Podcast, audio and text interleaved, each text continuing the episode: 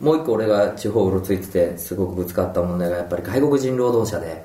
あ山梨もいますか？すごいです。あのブラジル人のコミュニティとかあって、うんそこに今入り込んでるんですけどやっぱ彼らがねだから一時期はそれでも活気があって、うん。その朝になるとその工場にブラジル人たちが作業服着てダーッと入っていくうん。光景があったんですけどやっぱり今回の不況でみんな端から首切られてて、うん。で一番大きかったのはこの間の北京オリンピックで北京オリンピックの前までその鉄鋼がすごく上上りで、うんだからその時にすごく良かったんだけどそれが落ちて端から首切られたんですね。それで今ブラジル人たちがもう悲鳴を上げてて、まあ、ブラジル人だけじゃないですけど。で帰るにもう帰れないですね。うんで彼らももう3世とかで90年代にバーッと日本に入ってきて労働で入ってきて何年も住んじゃってるから何十年も住んじゃってるからうん。もはや日本で結婚して子供もいるしでそのだから4世に当たる子たちなんて僕らの中学とか後輩も普通に通って日本語ベラベラで僕らが中学の時に同じ学校にブラジル人なんて絶対いなかったですけど、うん。今いっぱいいますしでそうやって生活根付いちゃってるのに首切られて帰れない。で仕事もない。本当にあの去年の年越しは車の中で過ごした。とかいっぱいあって。うーん。この間ね甲府の街中でデモが起こったんですけど、うんまあやってましたね。えあそこあれ外国人が主体で。デモの主催者に僕会いに行ってきましたけど、うん。まあ、帰れる人たちはまだねまあ、帰ったところでそれ仕事があるかって言ったらないんですけど、うん。まあ、向こうで一から探すってことなんですけど。でもあの確か必要給付って多分半年ぐらいだと思うから、ええ。それが切れ多分今年の後半には切れると思うんですよね。そうですね。秋頃にはそれからどうするんですかね？どうするんですかだから3分の2ぐらいがもう、えー、と今年の何月までとかちょっと分かんない。忘れちゃいましたけどもう帰るっていう話で。だから残った3分の1がきつくてうん。要するにもう旅費も作れない家財道具一切合切車とかも手放しても帰れない。で結局そのブラジル人のコミュニティがあったからこそ成り立ってたブラジル人に対するあのスーパーだとか、うん。そういうものも要するに人が来なくなっちゃうからそこも潰れていくっていう。そうですよね、ええ。賃貸もそうだし、えー形になっていって。街が消えるわけですもんね。人そうですね。だからね学校に子供をやれなくなってうん。だみんな家に子供がいるんですよ。この間行ってきたんですけど。うんそれでそういうデモを起こしてその行政に訴えかけてあのそういう学校に子供たち行かせられないからどっかの公共の場所を開放してもらってそこに誰か先生をあの来てもらって子供たちに読み書き教えてやってくれとかねそういうデモを起こすんですけどまあ行政の方はまあ沈黙ですよね。うんうん。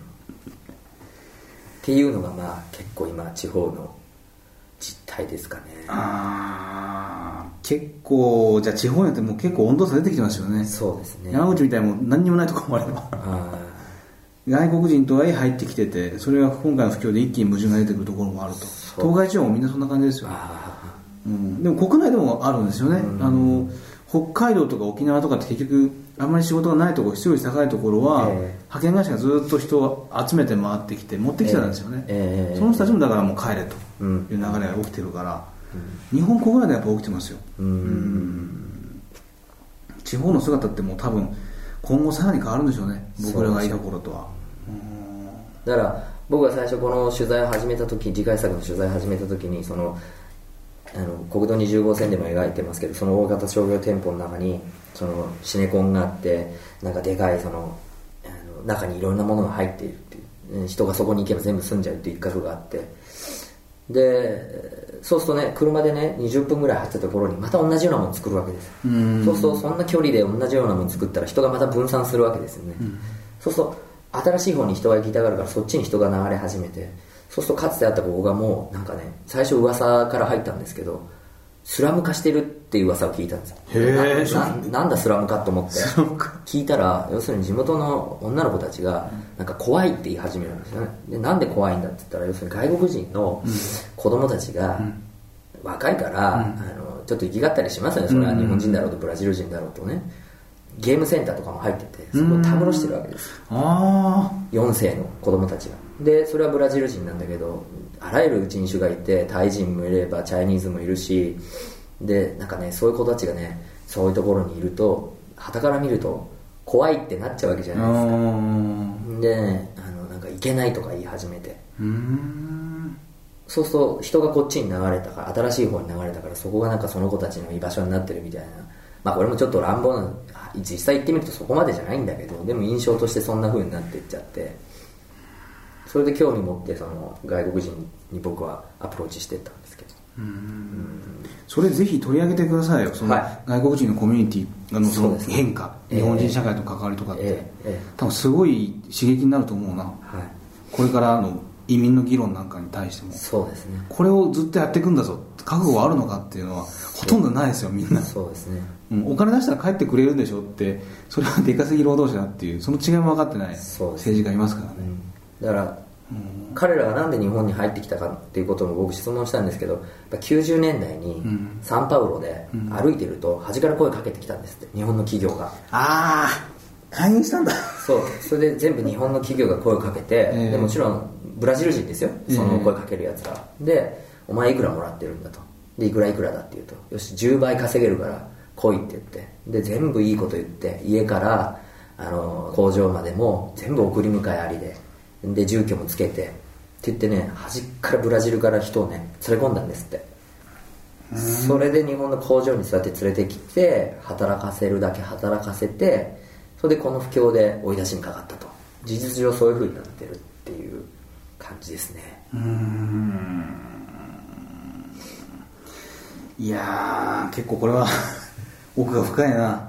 うーんだから今その、えーブラジル人たちが困っててそうすると俺ね派遣会社っていうのがやっぱりそこら中に乱立しててでね派遣会社はもう本当にね、あのー悪の根源みたいに思ってたんで あの行ってきたんですよね。派遣会社取材しに。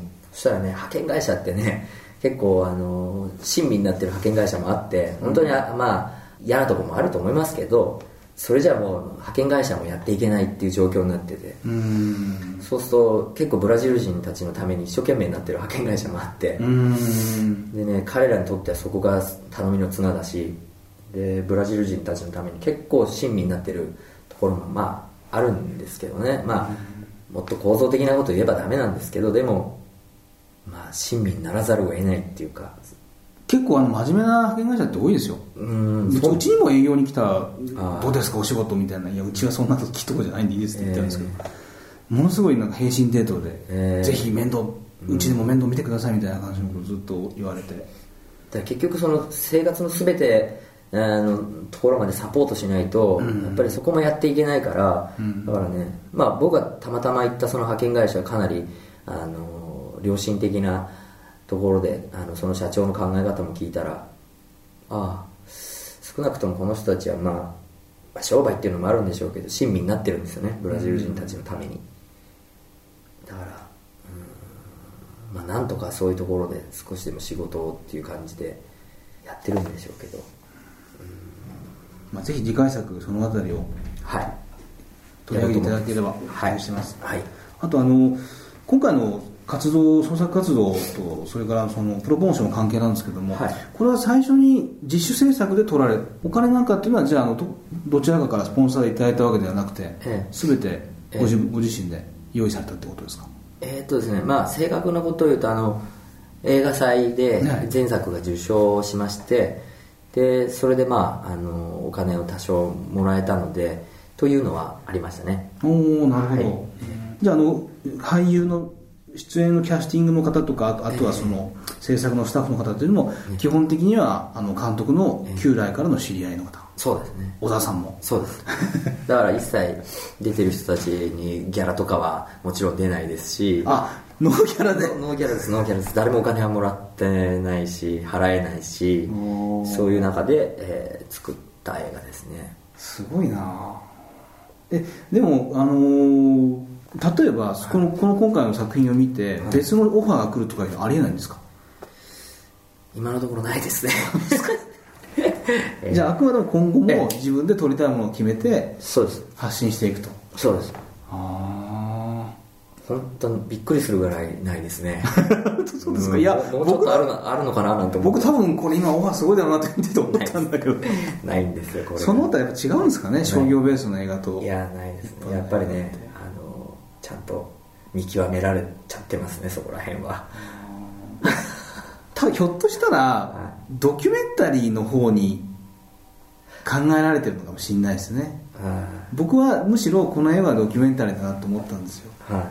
だからその期待はしてるんだけど自分で一つのものを作って出していくような、うん。そういうスタイル期待されてるのかもしれないですよねうんなるほどなじゃあ今後も基本的にはご自身でそういうテーマを見つけられてどんどん発表していくと。はい。なるほどなまあ今次回作の動きに入って資金集めとか、はいあの細々とあのやっていく感じで例えば制作委員会を立ち上げて地元でなんとか寄付を募るとかですね、うん。えーそういう形であと非常に個人的なえー出資のお話ですとかうん。細々と。そんな感じですかねうーん。でもあのーなんて言うんだろうな。今結構一つの流通革命というか、あのーその辺の大きな変化のパラダイムが起きてるような気がするんですよ。僕の個人的な意見だけども、はい。例えばその僕は活字の方のメディアの人間なんですけども、夕刊誌とか、えーもう50年以上伝統がある雑誌とかっていうのが今ボコボコ粒廃刊になってて、えーだけどその一方でその個人がやってるブログみたいなので月に、えー、と100万人以上が見たりとか下手な雑誌よりあるんですよね。影響力があるよううんなところもあったりとかして、うんだから結構逆転してきてるんですよね。今までの流通ルートっていうのをされる代わりにあの別のものがどんどんボコボコボコボコ起きててその中でその個人の力っていうのはすごく伸びてると思うんですよ。あなるほど。はい。うん、だからあの僕考えようによっちゃそのあたりって今面白い時代なのかなってすごく思ってて。うん監督の作品みたいなものっていうのは僕はあの大手のものに乗るものではないと思うし乗せたら多分変わっちゃうと思うんですよね、はい。うん、だからぜひその新しいものをなんか作ってほしいなって気がするんですよね、はい。ルートも含めて、はい、そうですね、あの結構僕らもそこら辺は覚悟してもうこれでやっていくしかないだろうみたいなうん。ところで、あのある程度既存のものに頼らずうんじゃあ、まあ、さっき本当ジョーさんがおっしゃったようにそういう方法も今確かにありますよね、うん。かつては絶対それに乗っからないとできなかったものもなんとか自分たちの力で規模は小さいけれども発信していけるっていうあのこともできますんで例えばホームページ一つ例えば自分たちで作れるっていうことも含めて小さいことから言えばそういうこともできるしあんまりでかいことさえ考えなければ なんとかやっていけるんでちょっとこの方法でしばらくはやっていってみようっていうええ気持ちは告知ができるって大きいですよね。ホームページで使って、えあちなみにあの、はい。20号線は今例えばあのどどうしても見たいんだっていう人がいればええ。どうやったら見ることができるんでしょうか、えーとですね、今のところその月例上映会というのを渋谷のアップリンクで、えーまだ続けてまして月1であの最初4週間の労働省があって、でやっぱり僕らの宣伝力不足や力不足で、最初のロードショーっていうのはやっぱりお客さんも本当まばらで、うん。なかなかあの人が集まらなかったんですけど、ええ。やっぱりその後いろいろ口コミとかであの噂も広がって、だからようやくそこから人がこっちを向き始めてくれたんで、うん。これはここでやめてしまってはあのいけないと。だからこれさっきの話にもつながりますけどやっぱり今4週間だったら4週間パッとやって、もっと下手すりゃもっと短いしでやってお客さんが来ようが来まいがすぐ DVD 化してうん。ソフト化してはい終わりみたいな。それにも僕たちちょっと抗おうと思って、うん。だから結局お客さんの目がこっちに向き始めた頃に上映が終わってるっていう流れ普通そうですよね。うん。なのででそれはいかんと思ってだから月例上映会というのにその後切り替えて、今もう1年以上1年超えて、え1年2ヶ月ぐらい続けてるのかな。そしたらようやくお客さんが集まってくれて毎回毎回月1ですけどほぼ満員になるぐらい来てくれるようになりまして。えい1年2ヶ月続けてて続けて。ほぼ満員に。そうですね。考えられないようなかつては考えられないぐらい人が来てくれるようになってそれはもちろんいろんな方のがいろんなところでいろいろ言ってくださったことも大きくて、だから毎月最後の土曜日って一応大体決まってまして、はい。で渋谷のアップリンクファクトリーで、7時からスタートして。で必ず毎回ゲストをお招きして。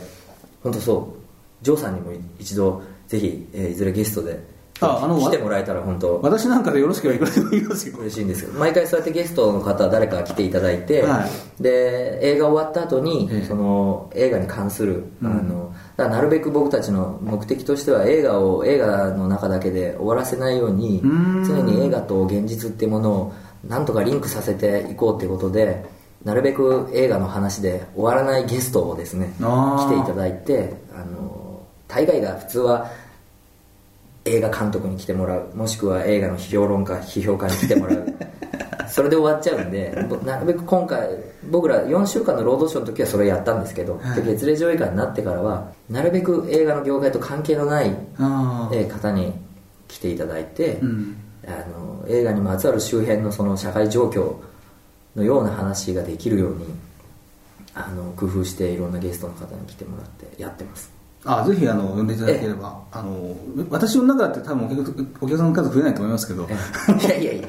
面白い話でできるかもしれません。ベストセラーです。ね 面白いですね。でもその今のプロモーションの方法、はい。あの普通は3週間とかじゃないですか、はい。それでその代わりもうメディアにバーッとお金使ってバーッと宣伝してはい DVD 化で終わりと、えだけどそうじゃなくてあの口コミを期待するんであれば単館でもいいから1年ぐらいととか。でさらにその映画だけじゃなくて実社会とのリンクをはい。出していけるような人ゲストと話をすると。それは僕すごくあの僕も参考になると思うしあの頑張っていただきたいと思います、